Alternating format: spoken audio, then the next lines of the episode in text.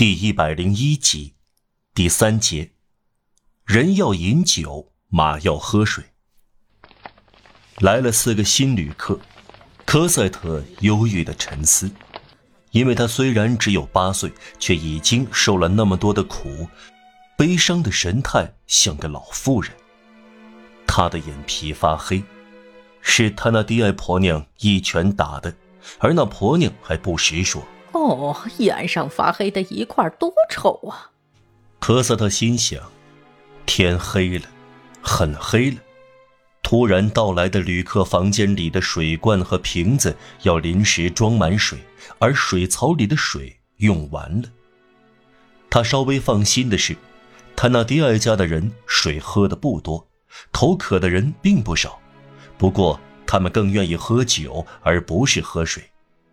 在觥筹交错中，谁要一杯水，在人人看来便好像一个蛮子。不过，孩子有一刻颤抖过。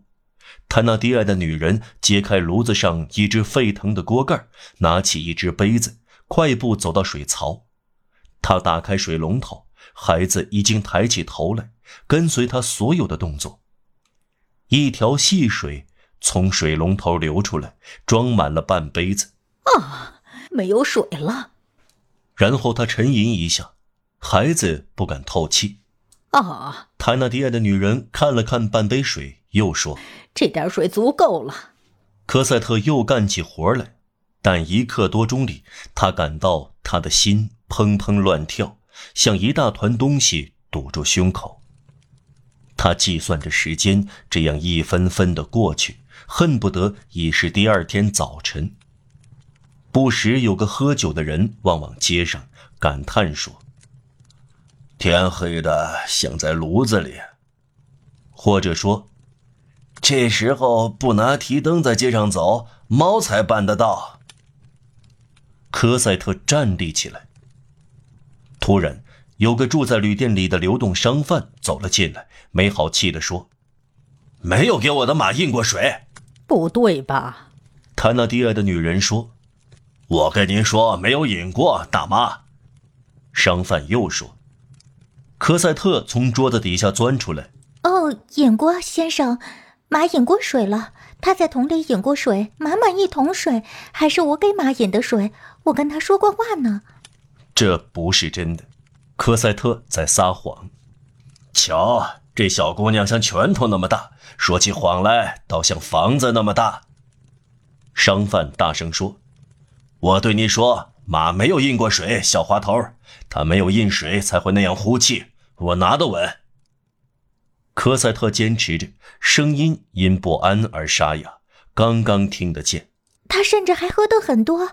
得了，商贩生气地说：“这些全是废话，快给我的马印水，不就结了？”科赛特又钻回桌子底下。总之，这是对的。他那迪亚的女人说。如果这匹牲口没有饮水，就该让它饮水。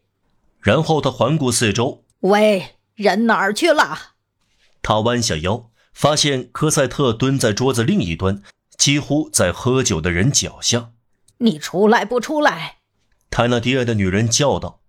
科赛特从他躲藏的洞里钻出来。泰纳迪埃的女人又说：“丧家犬小姐，快去提水饮马。”可是太太。科赛特有气无力地说：“没有水了。”坦纳迪埃的女人把朝街的大门敞开。“喂，快去提水！”科赛特低下头来，走到壁炉角上，拿一只空桶。这只桶比他还大，孩子可以坐在里面自由自在。坦纳迪埃的女人又回到炉子旁，用一只木勺尝一尝锅里的东西，一面喃喃地说。泉边有水，这有什么难的呢？我想最好还是加点葱头。然后他在一只抽屉里找东西，里面有钱、胡椒和分葱。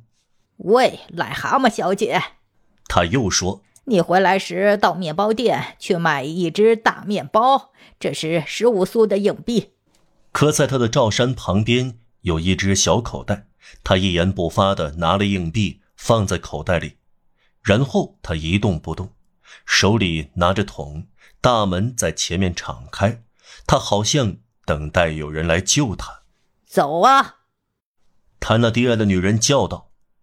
科赛特走了出去，大门重新关上。